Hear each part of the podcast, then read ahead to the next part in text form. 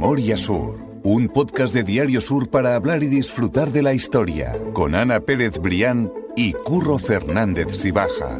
Espacio patrocinado por Cajamar, Banca Cooperativa. Hola Ana, ¿qué tal? Hola Curro, buenos días. Estoy muy contento porque la semana pasada contábamos que habíamos cumplido dos años y a mí me hizo mucha ilusión que ese reto que pusimos a la gente de hacerse una foto con una botella o con una copa, en este caso de, de vino de Málaga o de lo que tuvieran a mano, pues que se hizo realidad, que la gente en Twitter sí. nos mandaba la foto, en Hubo- Facebook eh, también. Sí, sí, totalmente. Pero, pero qué, qué maravilla, o sea, que me hizo Tenemos unos verdad. seguidores que, sí. vaya, chapó. Que me hizo Para mucha brindar, tú ves, para brindar con ellos. Totalmente, pero es que me hizo mucha ilusión de verdad el, Sí, sí. el ver que de verdad, pues eso, que Bueno, que sepas que tú que- al final fuiste el que fallaste, que fuiste el único Es que brindaste con una copa de vino tinto.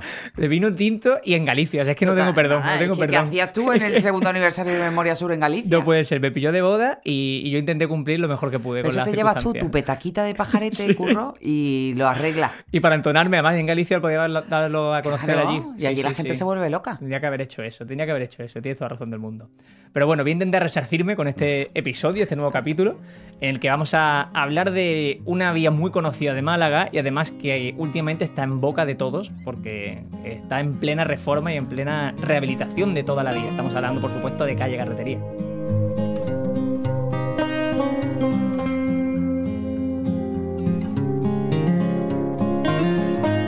Pues sí, mira, Curro, vamos a hablar de una, de una calle que estamos acostumbrados todos a pasar eh, muchísimas veces, que es epicentro, bueno, pues de una buena cantidad de comercios, sobre todo ahora que tú que eres más sibarita que yo, ahora también hay muchos negocios de tiendas ecológicas, ¿no? De, es, de, sí, sí, de sí. cafetería, de... La verdad es que a mí me encanta, me encanta Calle Carretería porque creo que se ha, se ha rehecho muy bien desde el punto de vista eh, comercial con negocios que son así, que son diferentes. Entonces, bueno, pues eh, en esta obra de rehabilitación yo lo que realmente espero es que al fin Carretería recupere ese esplendor que estoy segura y que además leyendo todas las crónicas de la época que ha tenido en otra en otras ocasiones porque siempre y yo lo ponía a curro al arranque de la crónica en la que hablaba del origen de calle carretería eh, siempre se la ha considerado la- como la hermana pequeña de calle Larios no venga la paralela de calle Larios y lo que no entra en calle Larios pues va a calle carretería se, se va a rehabilitar muchísimo después que calle Larios es como no sé mm, no, no termina de, de ser ese lugar limpio y luminoso al que estamos acostumbrados, es verdad, en otras calles del centro y espero, y, y bueno, y creo, estoy convencida de que así será, que la obra de rehabilitación, bueno, pues convierta ya, le dé ese, eh, la, la coloque en su sitio. Es Eso decir, es. es que no se le debe nada eh, a calle Carretería, se le debe pues simplemente pues que sea la calle que siempre ha sido, porque ha sido un- una, una vía eh, absolutamente fundamental en el callejero de Málaga. Bueno, y te hablaba de los negocios y de los comercios, pero calle Carretería en Semana Santa, pues, pues es una Es una maravilla, ¿no? En esa zona de la tribuna de los pobres que ahora hablaremos también.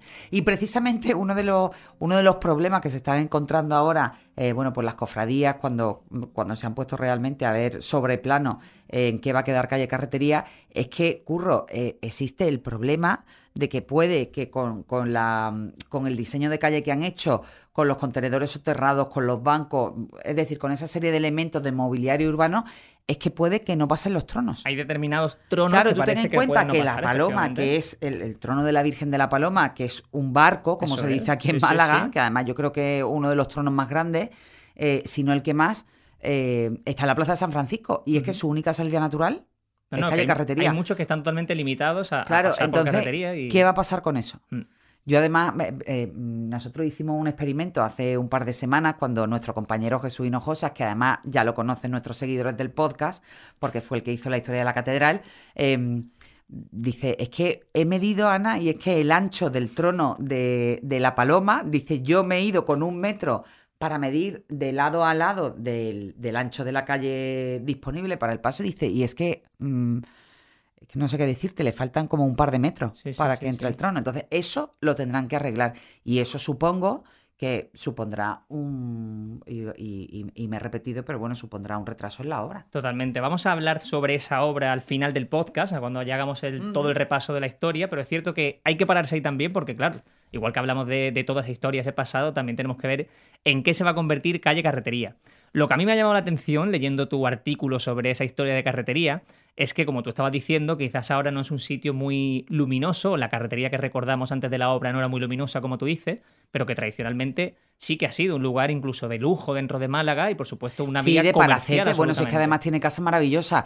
Eh, mira, yo precisamente te decía antes que, que, Calle Carretería siempre ha crecido, al menos en las últimas décadas, a la sombra de esa calle Larios, ¿no? Hay que tener en cuenta que Calle Larios se abre en el año 1891, pero es que siglos antes de que Calle Larios fuera ni siquiera un sueño en la mente de nadie, es que Calle Carretería ya existía, ya era el epicentro de la vida comercial de la ciudad, ya era un elemento transformador de la urbe y, y tiene una historia absolutamente fabulosa que hunde sus raíces recientes, como muchas cosas en Málaga, en la época de los Reyes Católicos, en el siglo XV. Exactamente, porque eso es lo que vamos a empezar a contar, ¿no? Que hablar de calle carretería es hablarlo eh, a partir de, de, los Reyes Católicos. ¿Por qué? Pues porque estaba justo en el límite con la muralla, que es la que se abre a, con la llegada de los Reyes Católicos a partir de 1487.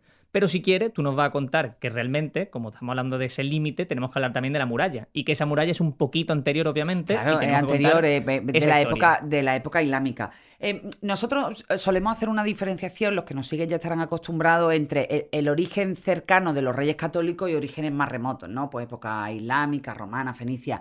En el caso de calle Carretería, el origen primero precisamente está en la época islámica porque por ahí de, discurría toda esa muralla defensiva que construyeron los, los, los árabes cuando, uh -huh. cuando estaban en Málaga durante, durante esos siglos de, de, de ocupación musulmana. ocupación sí, sí. en la ciudad, eh, construyeron para, para defenderse. Entonces, la muralla como tal, la, que conocemos hoy, esos restos datan del siglo eh, XIII.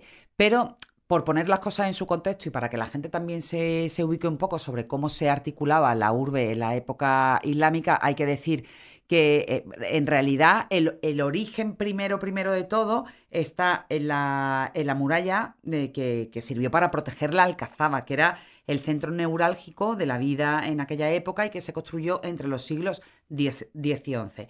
Allí ocurre como en todas las sociedades, curro. ¿Qué ocurría? La Alcazaba estaba protegida por una, por una muralla que la circundaba y dentro de esas murallas pues vivían pues, las clases más pudientes, ¿no? Como los burgueses de uh -huh. la época. Esas allí élites. vivían, claro, a, allí vivían, bueno, pues los lo, lo artesanos de clase alta, los altos funcionarios, es decir, la, la clase pudiente, la clase dirigente de aquella Málaga islámica. ¿Qué ocurre? Que poco a poco esos estratos más inferiores pues van ocupando lógicamente esa falda extramuros de la ciudad y a medida que va aumentando la población y a medida que también se van sucediendo problemas de defensa en la, en la ciudad entendida en sentido amplio, bueno, pues lo, lo, lo, los musulmanes ven la necesidad de ampliar esa muralla, de hacer una más extensa, que es ya la que discurre por calle Carretería, es decir, sale de la Alcazaba y va pues por la Plaza de la Merced, calle Álamos, Carretería, el Pasillo de Santa Isabel, acaba en Atarazana y después también hay tramos, en concreto, de hecho todavía se conservan, en la Plaza de la Marina y después está en todo ese frente del parque, hay, hay unos restos que se conservan muy bien en la parte del restaurado hasta terminar de nuevo la Alcazaba. Entonces, ese nuevo anillo del siglo XIII es el que le sirve a los reyes católicos cuando entran en Málaga como referencia, sobre todo en la parte de calle carretería, para empezar ellos a hacer su propia urbanización de la ciudad. Yo creo que ahí se entiende muy bien cuál era esa disposición de Málaga y ese recorrido con las murallas, porque realmente es prácticamente eh, por donde discurse, le discurre la carretera a día de hoy, lo que tú has dicho. Empezamos por esa sí, Plaza sí, de la Merced, calle Perfecto. Álamo, carretería, Pasillo Santa Isabel y acabamos ya prácticamente en la sí, zona Atarazana, Atarazana. Plaza de la Marina y... Claro. Y, y Atarazana entendiendo claro, que antes eh, llegaba hasta allí el mar, o sea claro, que no podía meterse más hacia lo que te iba a decir, es que hay que tener en cuenta que la muralla del siglo XIII era una muralla defensiva de mar. Exactamente, eso es. Sí, o sea, sí, la Alameda todavía no existía y Atarazana, de hecho, la Atarazanas ori eh, originales, la aduana original en, en, la época musulmana estaba en, en esa zona de, de, la Atarazana. Eso es, y déjame que diga también que hay una imagen maravillosa en ese artículo, que como siempre vamos a dejar vinculado en las notas del podcast, en la que se ve esa, ese mapa de la Málaga musulmana y es perfecta para entender y cómo, está recorrido abrazada, de la ciudad. Efectivamente, es. un mapa de Esteban Alcántara y cómo está abrazada por esa muralla y cómo está comunicada con el exterior, lógicamente para, para entrar y salir, sobre todo desde el punto de vista de las mercancías y cómo está comunicada a través de las, de las, de las famosas puertas, ¿no? Pues estaba Puerta Nueva, la Puerta de Buenaventura, la de Antequera, la de Granada o la del Mar. Exactamente. Entonces, bueno, ya tenemos ese contexto para que a partir de esa muralla, en ese tramo que discurre en paralelo al Guadalmedina, pues eh, nazca una de las calles de referencia de la ciudad. Y es entonces cuando a partir de 1487, con la toma de Málaga por parte de los Reyes Católicos, vamos a hablar de ese nacimiento de calle Carretería. Pero calle Carretería no se ha llamado siempre de esa manera, ¿verdad, Ana? Efectivamente, hoy la conocemos con ese nombre, pero también se ha llamado San Francisco, calle Carreta, eh, Carretera, perdón, y Torrijos. De Torrijos me gusta, ¿eh? oye. Sí, Torrijos, sí, claro, es que Torrijos pues eh, sería en el entorno de 1831, cuando probablemente se le rendiría homenaje eh, a raíz del fusilamiento de Torrijos y su hombre, que además están enterrados en la vecina Plaza de la Merced. Exactamente. Es que es una calle con, con mucha historia al final. Y, y después eh, el, el- el tema del artículo, ¿no? ¿Cuál es el origen de calle Carretería y por qué se llama así? Bueno, pues eh, como ocurre con muchas calles de Málaga, la denominación le viene por una cuestión puramente funcional. Calle Carretería se llamaba así porque eh, la única vía de entrada a la ciudad para, para- introducir mercancía, alimentos, incluso viajeros, pues era a través de calle Carretería. ¿Por qué? Bueno, pues porque el resto de las vías no estaba condicionado porque por ahí no pasaban las carretas o que directamente estaban cortadas. Con lo cual, si se quería hacer un transporte de cualquier tipo desde Puerta del Mar hacia el norte, había que pasar obligatoriamente con la carreta por calle Carretería. O sea, que era una obviedad, que teníamos que comentarlo Sí, sí. y eso, como estamos diciendo... Bueno, a veces se, a, a veces se da por hecho, pero No, no, bueno, pero está sí, bien que se cuente porque por que en Málaga antes no eran tan fáciles las comunicaciones. Eso es. Que había una vía de entrada de mercancía y una vía de salida. De salida. Entraba y salía ahí por ahí y, y- y no se podía hacer mm, nada más.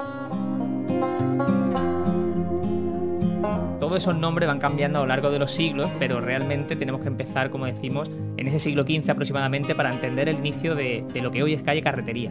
Y hay un inicio muy curioso y es precisamente que empieza a construirse a partir de los números impares, que esto puede parecer una cosa absurda, pero no, no, tiene su lógica y tú nos vas a explicar ahora por qué, Ana. Pues sí, efectivamente, cuando los reyes católicos llegan a Málaga y empiezan a urbanizar, se plantean, bueno, pues, pues esa, la, la construcción de vivienda en esa, bueno, lógicamente los reyes católicos no, las autoridades de, de la época, pues empiezan a plantear la necesidad de ir construyendo casas eh, eh, a ese lado de la muralla.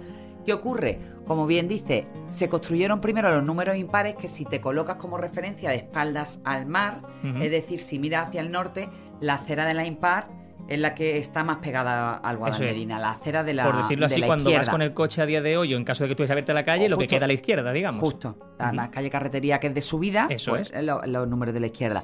¿Y por qué? Bueno, pues porque al otro lado, al lado de la derecha, estaba la muralla. La muralla que, que estorbaba o molestaba o no se quería, no se quería construir ahí. Entonces, bueno, pues los malagueños poco a poco, los habitantes de la ciudad, van construyendo en esa acera de, de los impares frente a la muralla. ¿Qué ocurre? Pues, mm, mm, como, como también pasa muchas veces, Curro, que con el paso de los años y con el paso de los siglos esa situación se vuelve absolutamente insostenible. ¿Por qué? Pues porque es fácil adivinar que las viviendas de la parte de la izquierda, ¿dónde echaban las basuras? En una época, ojo, donde además, bueno, por supuesto no había ni recogida de basura, ni saneamiento, ni nada de nada. Pues lo echaban a la zona de la muralla y al foso de la muralla Eso antigua. es. Eso hoy es un sacrilegio, pero bueno, así se funcionaba. Siempre decimos que hay que ver la historia con los ojos de, de la época. Entonces, bueno, imagínate todo tipo de basura, agua estancada, mm, aquello, se convirtió, claro, aquello se convirtió con el paso del tiempo en un nido absolutamente insalubre y en un foco que hemos hablado también tantas veces de, de epidemia. Tanto así que hay crónicas históricas que refieren, Curro, que había vecinos que abrían agujeros con sus propias manos en el lienzo de la muralla para meter ahí la basura. Para Entonces- camuflarla y para dejarla Sí, sí, ahí sí. escondida. Entonces, ¿qué ocurre? Bueno, por supuesto, las autoridades de, de la época, absolutamente espantadas con lo que se estaba convirtiendo en calle carretería, emiten un bando municipal del año 1721 donde tratan de darle una solución que yo creo que fue bastante inteligente, que consistía en eh, regalar esos terrenos de la muralla, esos terrenos que estaban absolutamente, bueno, he- hechos polvo, regalaban esos terrenos de la muralla a los vecinos que se comprometieran a construir ahí su casa y en caso de no construirla, a mantener ese terreno, a limpiarlo una vez al año y bueno, y a quitar de ahí toda la porquería. Y así es como poco a poco, a partir del siglo XVIII, es decir, pues dos, tres siglos después de que se empezara a construir la margen izquierda, se empiezan a construir casas adosadas, bueno, por supuesto, sin ningún control de tipo... eh, Urbanístico, ¿no? u- no, me refiero, sí, histórico-artístico. Sí, sí, sí, ujú. Allí aquello era una muralla de la época eh, invasora que había que eliminar, entonces, bueno, aquello se hacía sin ningún tipo de cuidado. Y así fue como poco a poco, bueno, pues se fue construyendo calle, calle carretería. Allí no tardaron en florecer los primeros negocios que convirtieron la, la vía, bueno, pues en, un, en una... en- una calle floreciente con, con negocios sobre todo vinculados con los tapices, con las sargas, que es un tipo de, de tela, terciopelos, droguería, perfumería o tabacos. Y poco a poco también, bueno, pues se van mejorando las construcciones hasta que en el siglo XVIII, bueno, pues ya se empiezan a construir ahí los primeros palacetes. Los primeros palacetes que se identifican muy bien hoy en día también porque muchos de ellos tienen el escudo en, la- en las portadas. E incluso, Curro, eh, he de decirte que en Calle Carretería llegó a competir, hombre, no en el esplendor este salvaje de la Alameda, pero sí que llegó a competir en belleza arquitectónica, sus palacetes, con muchos de lo que se construían en, en la Alameda. Y de hecho, parte de, de la burguesía de, de la ciudad se llegó a instalar en Calle Carretería. No, no, y eso me parece muy interesante también porque es cierto que a día de hoy pasas y sigue habiendo construcciones que tú dices, oye, esto tiene un interés, por Claro, supuesto, bueno, es que allí, y eh, urbanístico es que para, allí hay, lugares absolutamente eh, maravillosos. Hasta allí el Palacio de Valdeflores, que ahora eh, que hoy en día es propiedad de la Diputación y que, y que afortunadamente ya ha empezado su restauración, pero era un, un fabuloso palacete de finales del siglo XVIII que tuvo una serie de adiciones en el siglo XIX, que al principio fue habilitado como una especie de cuadras para caballería, pero que fue adquirido por la condesa de Alvarede para su residencia familiar. Bueno, y ahí, bueno, pues, pues, eh, introdujo los, utilizó lo- lo- los materiales más lujosos de la época.